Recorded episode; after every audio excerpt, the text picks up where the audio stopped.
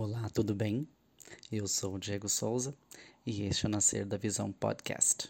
Aqui vamos falar sobre espiritualidade, sobre evidência, sobre oráculos e outras coisas mais.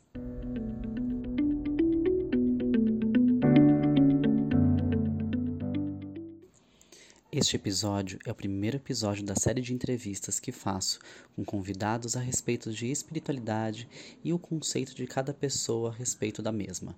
Espero que vocês gostem. Eu tô aqui com o Ricardo. Olá, Ricardo. Oi, tudo bem? Ricardo, você quer se apresentar rapidamente? É, eu sou Ricardo Valadares, eu sou esotérico também.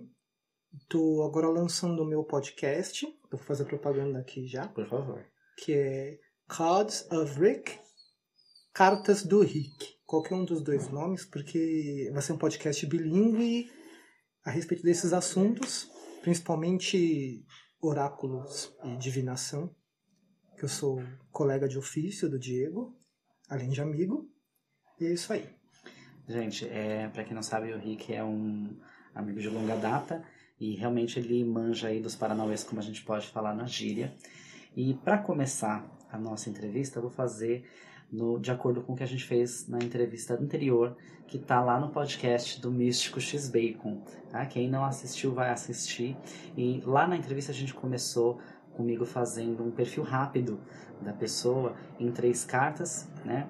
E como eu estou aqui somente munido das mãos do Rick, nós vamos fazer com quiromancia que, como vocês sabem, gente, meu padrão de, de leituras ele segue a energia e ele não tem aí né, formatos já pré-concebidos, nem nos oráculos como tarô, Lenormand, etc. Então, a leitura vai ser energética. Vamos tentar entender aqui um pouquinho mais o Ricardo através do o que as mãos dele podem dizer pra gente. Qual Opa. mão você quer, Rick? Eu escolho. Você escolhe. Então, a direita. Então, vamos ler um pouquinho do Ricardo. Nossa, eu não manjo nada de filomencia. É, eu também não, mas a energia diz muita coisa. E aí é engraçado porque na mão do Ricardo já aparecem é, é, muitas, é, muitas informações, mas as mais gritantes para ele são com a palavra-chave que eu vou usar agora, que é inspiração. É a palavra mais importante da, da, das mãos dele aqui, da leitura de vida mesmo, é a palavra inspiração. Tem muito de artístico na vida do Ricardo, muito do que diz em relação à motivação, tá ligado às coisas que inspiram ele na vida. Tá? A segunda é trabalho, que Ricardo pode achar um pouco controverso, porque ele já me falou que não gosta muito de trabalhar, ele gosta de dinheiro, mas Exatamente. ele é uma pessoa muito trabalhadora. A mão, ela não mente, tá, gente? Para trabalhar com o que eu gosto, eu tenho disposição. O problema é fazer aquilo que você não tá afim. É Exato. Exato. É muito de... Então aqui é realmente isso, a dedicação. E a última questão aqui é satisfação, prazer, vida, vitalidade. Então, a, a, a vivência do Ricardo está muito ligada a estar bem consigo mesmo, ao procurar se satisfazer, ao procurar estar bem consigo mesmo, o bem-estar em si é uma coisa com a qual ele lida bastante, que ele tenta sempre se sintonizar. Bateu? Sim, acho que eu me vejo assim também. Então, gente, vocês é, que não conhecem o Ricardo aí, eu espero que a apresentação e essa tiragem já ajude vocês a conhecer um pouco melhor. E para quem quer conhecer mais, vá lá de novo no Cards of Rick, ok? Você tá no Instagram? Tô no Insta, mas lá eu posto bem pouquinho. Uhum. É mais divulgação assim. Eu vou entrar agora, vai estrear no domingo, agora dia 8, Lua Nova. Vai estrear no Spotify, Deezer, nessas plataformas. Legal. E eu tô também no YouTube. Legal. Então agora a gente vai começar com a sessão de perguntas. E pode discorrer à vontade a respeito do que você precisa responder, pode pensar. Beleza. Gente, eu quero que vocês lembrem-se aí que uh, o intuito dessas entrevistas que eu tenho feito é para que as pessoas descubram o quanto a espiritualidade é diversa, o quanto o senso de espiritualidade é diverso e o quanto ele tem a ver mais com o autodescobrimento até do que com religiões ou com dogmas e questões que, é, que são sociais mais do que individuais, tá? Então, até entrando nessa primeira questão, como que você se define espiritual ou religiosamente, Henrique? Olha, eu me considero um espiritualista instintivo. É... As manifestações desses fenômenos, assim, sabe? Que eu não entendia bem, surgiram antes de eu ter um real interesse por esse assunto. Uhum. Então tudo foi surgindo espontaneamente, naturalmente. E eu só fui me situando, sabe? Então eu me entendo como Peraí. É. como tendo um instinto animal, assim, sabe? A respeito de, de misticismo, assim. E também, eu acho que eu busco sempre realizar um trabalho autoral, que tem uma assinatura minha. Eu não me importo tanto com se estou encontrando uma verdade, ou se o que eu pratico é verdadeiro ou não, desde que seja como uma performance artística, assim, que tenha, uma, tenha um sentido em si, que seja meu, autoral, sabe? Estou mais preocupado com isso. Quando você fala no sentido de verdadeiro, mas não que de fato você não está ligando para a verdade, mas que ele tenha muito significado. Para você, o importante é a questão do significado e de como ele atinge as pessoas. É, porque eu entendo que a verdade, na verdade, são, são perspectivas diferentes, né? Uhum. Cada um tem a sua verdade. É? As pessoas têm a sua verdade, as suas crenças. Ainda mais falando de misticismo, esoterismo, eu não tenho como, como afirmar com certeza até hoje se realmente muito do que eu vivo, que as pessoas vivem. São experiências espirituais ou se é pura psicose, loucura. Pode ser que um dia eu descubra que era só loucura. Eu não tenho a certeza. Tá, gente. Ninguém quem, tem. Quem nunca, né, gente? Eu acho que toda espiritualista, toda pessoa espírita e de outras é, é, é bases religiosas já deve ter passado isso na cabeça. Será que eu tô doido? Talvez um pouco, né? Acho que talvez não tenha como ser uma coisa ou outra. E tudo bem. Tudo bem, perfeito. E a seguinte pergunta para você, Ricardo. Qual doutrina você segue ou já seguiu? Você pode listar se teve mais de uma, você pode falar realmente uhum. o que uhum. mais te influenciou. Fique à vontade. Ah, eu nasci numa família católica não praticante, mas com valores católicos, né? E por parte de pai, que é de Minas, Minas Gerais. Mas a família da minha mãe é japonesa e eles não são budistas, eles praticam um culto ancestral aos antepassados, né? Então eu vim desse, desse background aí. Daí, mais tarde, quando eu pisei no terreiro de Umbanda uma vez e houve uma manifestação ali, eu nem entendi o que estava acontecendo, daí começou uma etapa da minha vida na Umbanda, no Candomblé e no Ifá. Eu transitei bastante por esses três cultos. É, não cheguei a, não cheguei a afirmar o pé, apesar de ter até mesmo feito iniciações, assim, mas não me encontrei lá. Mas tive muitos anos de vivência. Umbanda, Candomblé e Ifá. Esses, for, esses foram, digamos que assim, onde você mais passou tempo se descobrindo. Sim, quem olha pra minha cara japonês não imagina, né? Que eu fui para esse lado, mas antes de tudo eu sou brasileiro. Perfeito. E como e quando você diria que começou a sua jornada espiritual? Ah, começou quando eu era. Quando criança eu tinha interesse. Mas era uma coisa muito lúdica. Eu fazia umas coisas, eu lembro de eu acendendo vela verde. Umas coisas cristal. Eu não sabia de onde eu tirava aquelas coisas. Eu não, não, não me recordo de onde eu tirei. Quando adolescente, eu comecei a, a ter muitas manifestações em sonhos. Ah, eu sonhava que saía do corpo, que andava pela casa, e isso começou a se desenvolver de uma maneira muito intensa foi assim que começou a se manifestar, assim, foi bem espontâneo. Legal. Estou, tô, tipo, tentando visualizar a situação. Ah, daí é aquela sensação, não, era loucura. Eu lembro de eu falar disso na terapia. Na terapia eu falava, eu tenho sonhos estranhos, assim. O cara tentava dar uma interpretação mais né, simbólica freudiana, mas eu andava na rua de casa, de madrugada, e não acontecia nada, era só isso. Mas aí a coisa foi ficando cada vez mais forte. Caramba. Bom, para a pergunta seguinte, é, é, o que eu quero saber é, é tem, tem algum fato que seja curioso ou engraçado sobre a sua caminhada espiritual, assim, envolvendo você, alguém próximo? Você lembra de alguma coisa marcante que aconteceu? Ah, sim. É, sempre a minha questão espiritual, né, se manifestou primeiro em forma de visões, assim, sonhos, mas intuições também, sabe? Então eu teve coisas que no final foram boas. Algumas situações que eu lembro. Por exemplo, eu vi um, meu sobrinho, antes dele nascer, uns três anos antes, e ele agora é igualzinho eu vi uhum. em sonho. E a minha irmã queria muito ter esse, esse segundo filho. Inclusive, eu me lembro de que você também. A gente conversou sobre isso, de você ter falado que já tinha visto a criança. De eu ter te contado. Isso é um né? fato, tá, gente? Eu tava lá. Eu sempre eu sou boca aberta, então eu falo pra todo mundo. As pessoas elas lembram que eu falei. Não vou chegar depois que a criança já nasceu e falar, ah, eu tinha sonhado. Não. Na época eu falei isso, fazia uns três anos antes. E eu vi essa criança, exatamente como ele seria. E a minha irmã queria ter um segundo filho, mas por questões de saúde, né?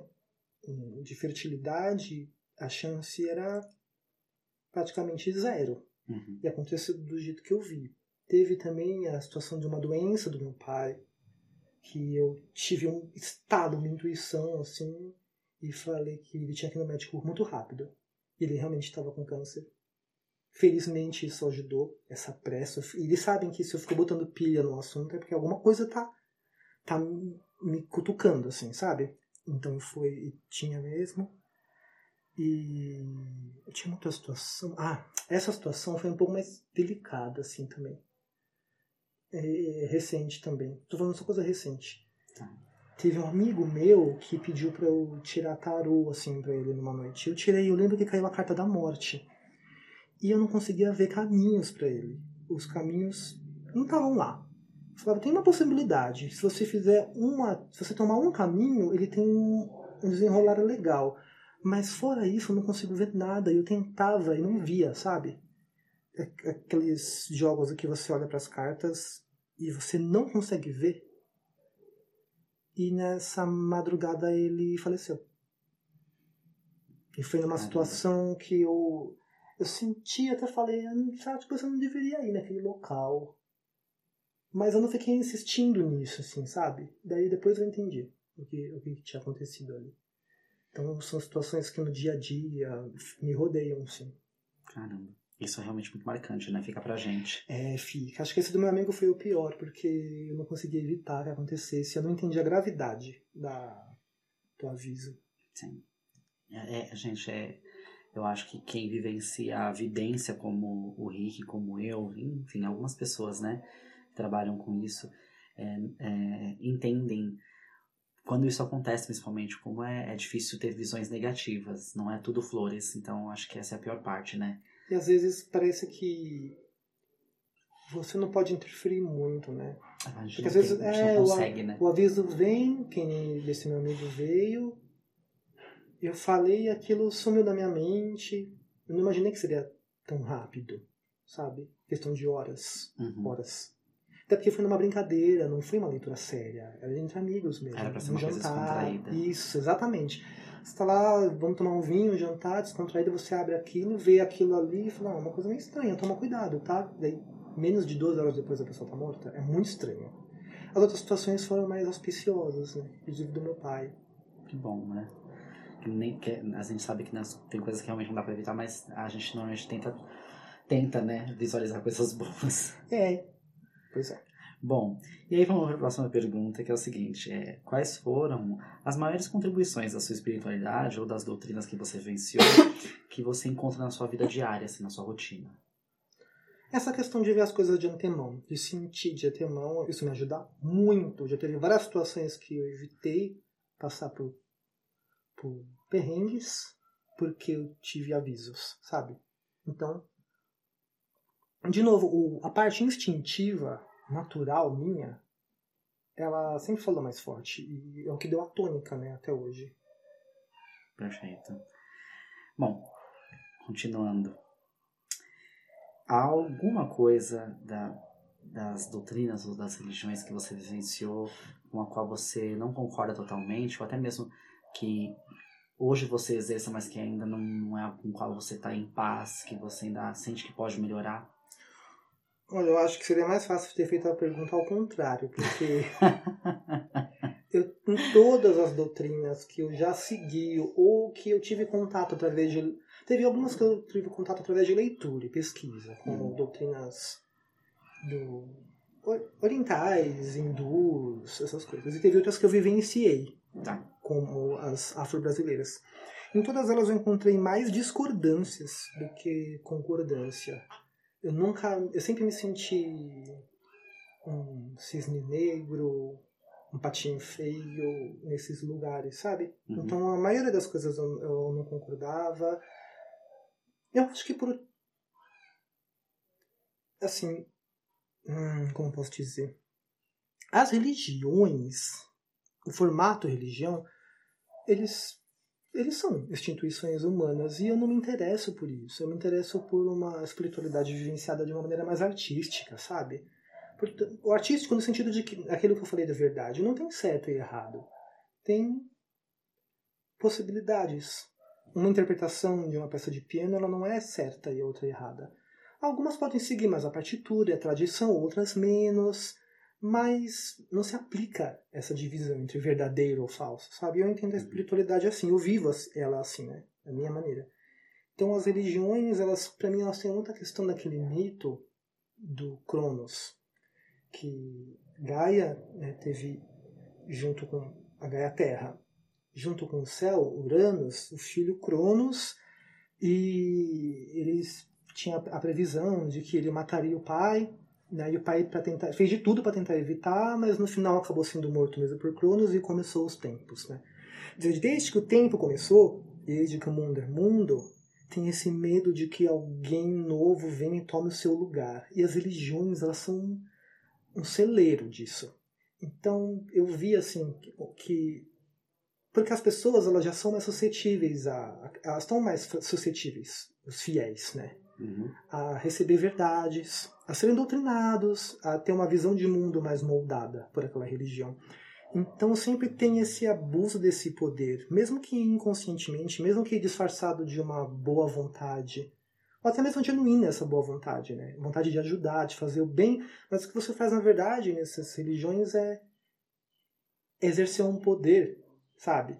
E ainda mais como envolve dinheiro hoje em dia, e essas religiões afro envolvem dinheiro também, como o crente também tem dinheiro, então você não quer ceder o seu lugar, você quer saber mais, você quer ter mais contato com o divino, você quer ser um alguém que está numa posição superior e não quer perder seu posto. Então essas disputas de poder eram muito presentes nas instituições pelas quais eu passei e não queria ficar nesses lugares. Me sinto mais um bicho selvagem. Hum. É um bicho do mato do que um religioso. Rick, então agora a gente tem a pergunta seguinte para você, que é, na sua opinião, qual é o papel da espiritualidade na vida das pessoas? o que é a realidade ou o que seria o meu ideal? O, o que é o que ideal. deveria ser. O que deveria ser. Vou falar dos dois agora. É, isso, gostei. eu entendo que a, a fé ela exerce muito um papel de de alívio para um desamparo existencial humano. Uhum. É, a gente vive num mundo, numa natureza muito mais forte do que a gente. Pode a qualquer minuto cair um raio na sua cabeça, pode ter uma enchente, você pode ter um infarto. A colheita pode não, não dar certo esse ano porque teve uma geada. São coisas que a gente não consegue controlar totalmente, né? Uhum. E o ser humano, desde que se deu conta disso, se deu conta da sua finitude, ele está num lugar de desamparo existencial, né? Talvez seja esse o, a expulsão do paraíso. É no momento que a gente percebeu em que a gente é finito e que a gente é uma titica de galinha, saiu do paraíso. Acabou, né? Então a fé, ela acaba sendo uma um amparo, um auxílio, né? Ela também tem um, acaba tendo muito aquele papel de ópio do povo, né? Século XIX, eles gostavam dessa expressão porque eles eram bem materialistas. Tenho estudado bastante sobre essa época, bem interessante, né? e usado para manipular as pessoas, né? Para exercer relações de poder. A Igreja Católica teve muito poder político. Hoje em dia, os evangélicos aqui no Brasil também têm bastante. Existem países mundo afora que são teocráticos, né? O que, que é o mundo árabe, né? Então a religião ela também ela usa desse desamparo existencial inerente ao ser humano também para exercer relações de poder. Sim. Então, Assim, na realidade, eu acho que a fé acaba sendo isso. Mas eu entendo também que, apesar desse desamparo ser legítimo, é uma realidade, né? A gente não precisa tanto de fé para ter espiritualidade. Porque você pode buscar a sua, as questões da sua alma, vivenciá-las, sem necessariamente ter fé em nada até. Você não Sim. precisa acreditar em Deus para ser espiritualista. A gente no mundo ocidental tem essa visão muito condicionada que espiritualidade é Deus. Mas você não precisa acreditar que existe um Deus. Você pode vivenciar o seu espírito da maneira que você quiser, na verdade. A, por exemplo, a religião é a instituição, mas a espiritualidade ela pode ser vivida nessa instituição ou não.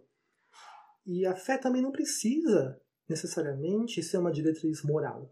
Porque a moral, ela, ela são os costumes. Na Grécia Antiga, a palavra para leis e costumes era a mesma palavra. Você falando de costumes, você está falando de leis. As, os, as leis são os costumes já coroados pela tradição e que você tem que seguir. Que é a questão da norma, né? Sim, a norma. E você não é, não necessariamente a, a espiritualidade necessita te dar alguma diretriz moral. Isso você pode aprender da cultura, você pode criar a sua própria, você pode ser fluido, né? Porque a moral ela tem muito mais a ver com o contexto histórico e cultural, e a religião faz parte disso também. Então, na minha cabeça, as coisas, essas coisas são descoladas. Espiritualidade, fé, religião, Deus, são coisas descoladas. Moral. Perfeito. Perfeito. É isso. Gente. Eu não sei se eu falo umas coisas muito brisadas, que não, não dá pra entender nada. É super. Eu acho que é, é, coloca aí uma reflexão na cabeça das pessoas também. E aí, em seguida, o que eu quero saber é o seguinte: como você lida com a sua conexão com a espiritualidade? Hum. Olha, eu lido dessa maneira que eu te falei, artística e animalesca, esses dois pontos, né? Uhum. Do instintivo e do ver como, como artístico. Então, eu testo, experimento. Tem coisas que eu me sinto mais confortável fazendo, coisas que não. Tem coisas que eu acho que funcionam, tem coisas que eu acho que não funcionam. Não interessa quem escreveu, quem falou, quem disse que aquilo é uma verdade e funciona. Eu vou lá e testo. Se não funcionar para mim, eu descarto. Se eu não me sentir em casa com aquilo. Então, para mim, é, é, voltando à questão da verdade, todas as verdades elas são possibilidades. E eu vou ver qual que rola para mim ou não.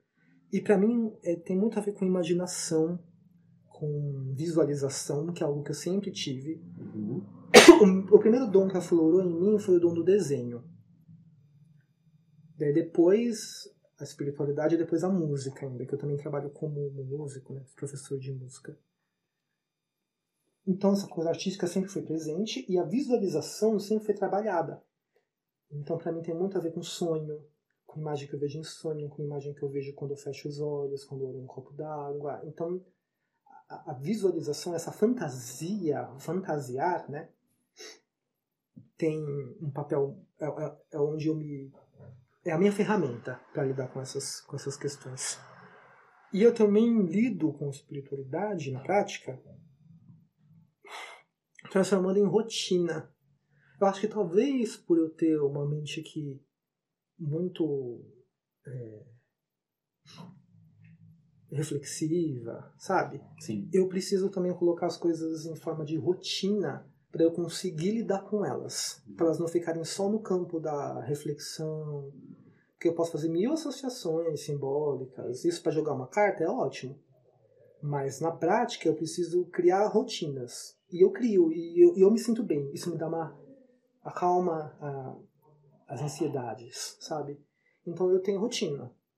Uma vez por semana eu faço tal coisa. Todo dia eu faço tal coisa. E aquilo vai, eu, vou, eu vou vivenciando aquilo como uma coisa que não cai no automático.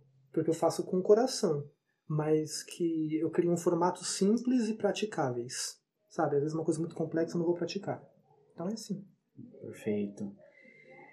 Em poucas palavras, vamos fazer aquela coisa do bate-bola jogo rápido. Tá.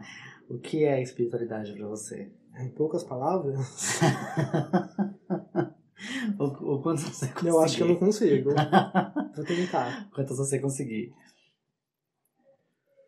Eu entendo que a gente não consegue. Eu tô me coçando pra começar a devagar. Vamos lá, vou devagar.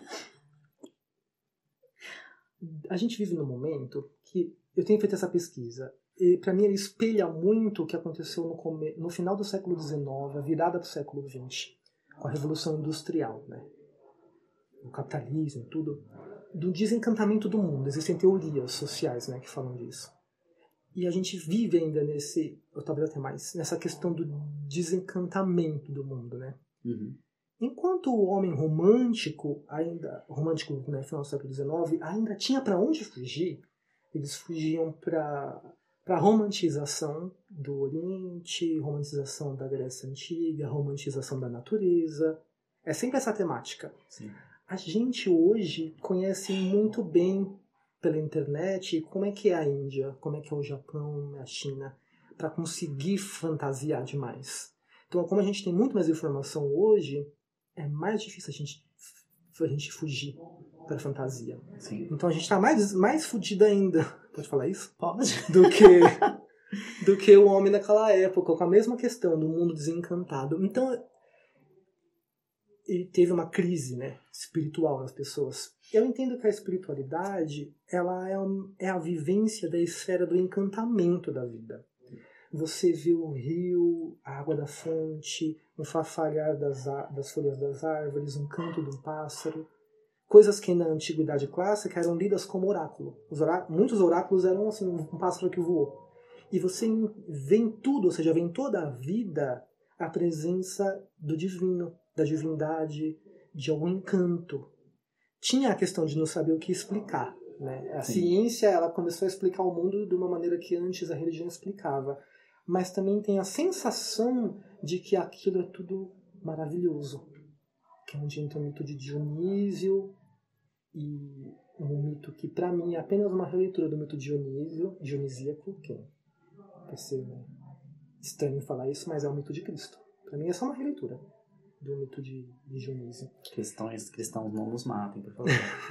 para mim é Dionísio disfarçado. O deus do vinho, né? Da, da ceia, da comunhão. Desse maravilhamento com a vida, uhum. desse êxtase de estar vivo. E, para mim, a espiritualidade ela tem esse papel.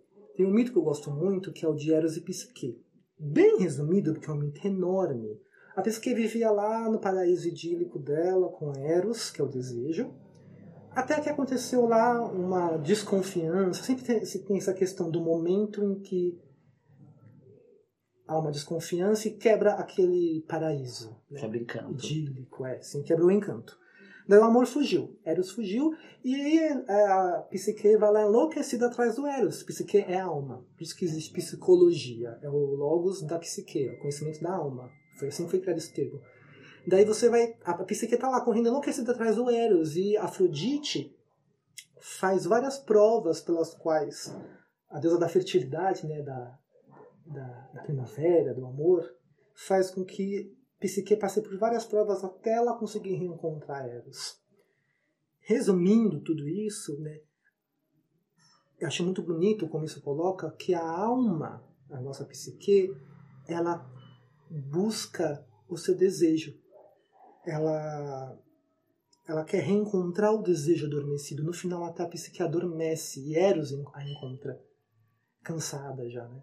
E a gente nessa vida, né, Afrodite nos dá todas as batalhas, as vivências que a gente tem que passar, os aprendizados, os perrengues e tudo, e a gente vai se lapidando, mas movido sempre pelo desejo que a nossa alma tem de reencontrar o seu desejo, de reencontrar uma vida com paixão, com Eros.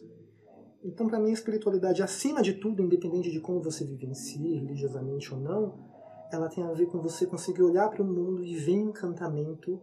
Né? Não por acaso a gente passou pelo século XX da depressão e entrando no século da ansiedade e do pânico, no século XXI. Né? Precisamente. E é só um sintoma desse desencantamento mesmo ali do, do, do século XIX, né? que, que vem se arrastando. E a nossa busca, a busca da nossa alma por, além das, do encantamento das coisas, a busca da alma por uma vida com paixão, com amor, com o desejo adormecido nela. Daí o resto a gente inventa, né? As religiões.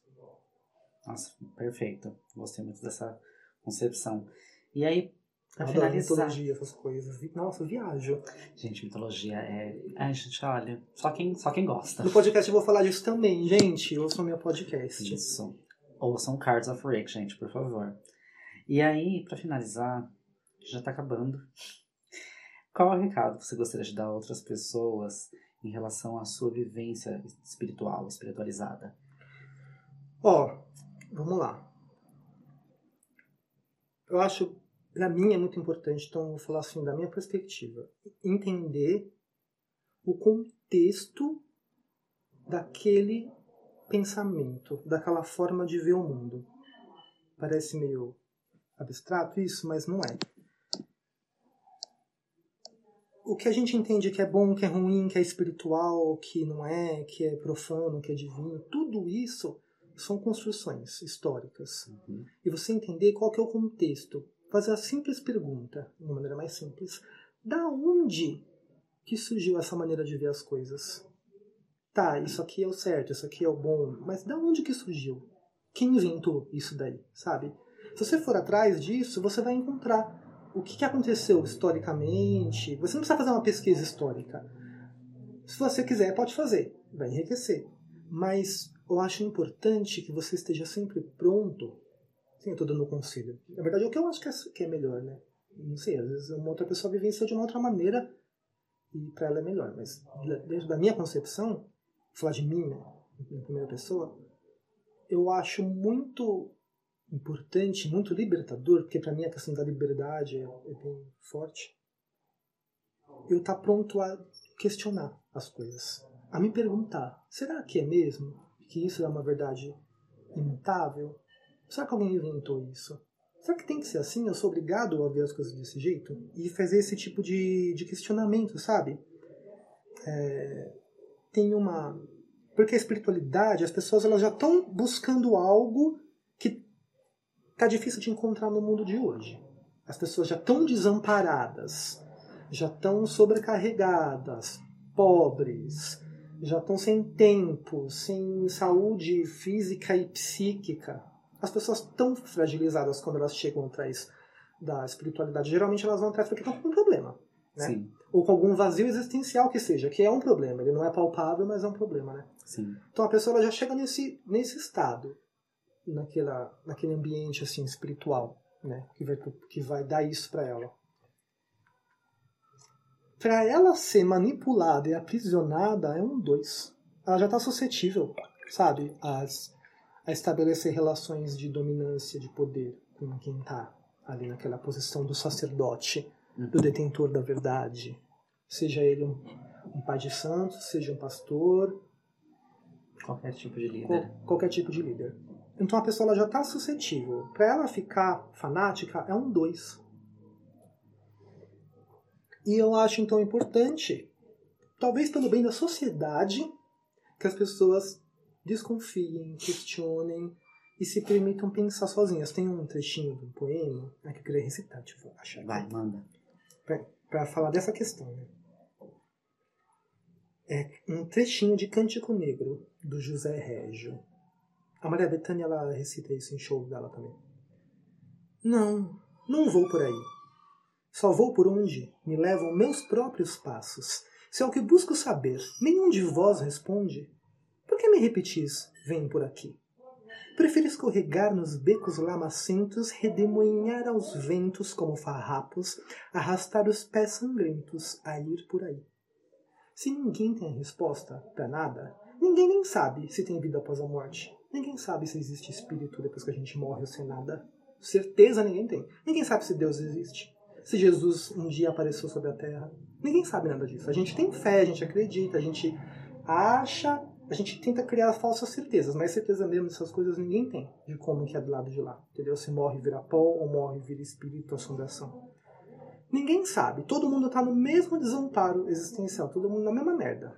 Todo mundo é frágil, todo mundo pode ter um câncer e ser atropelado amanhã. Entendeu? Então, como é que uma pessoa vai vir e vai falar pra você que ela sabe pra onde você tem que ir? Ela tá na mesma que você.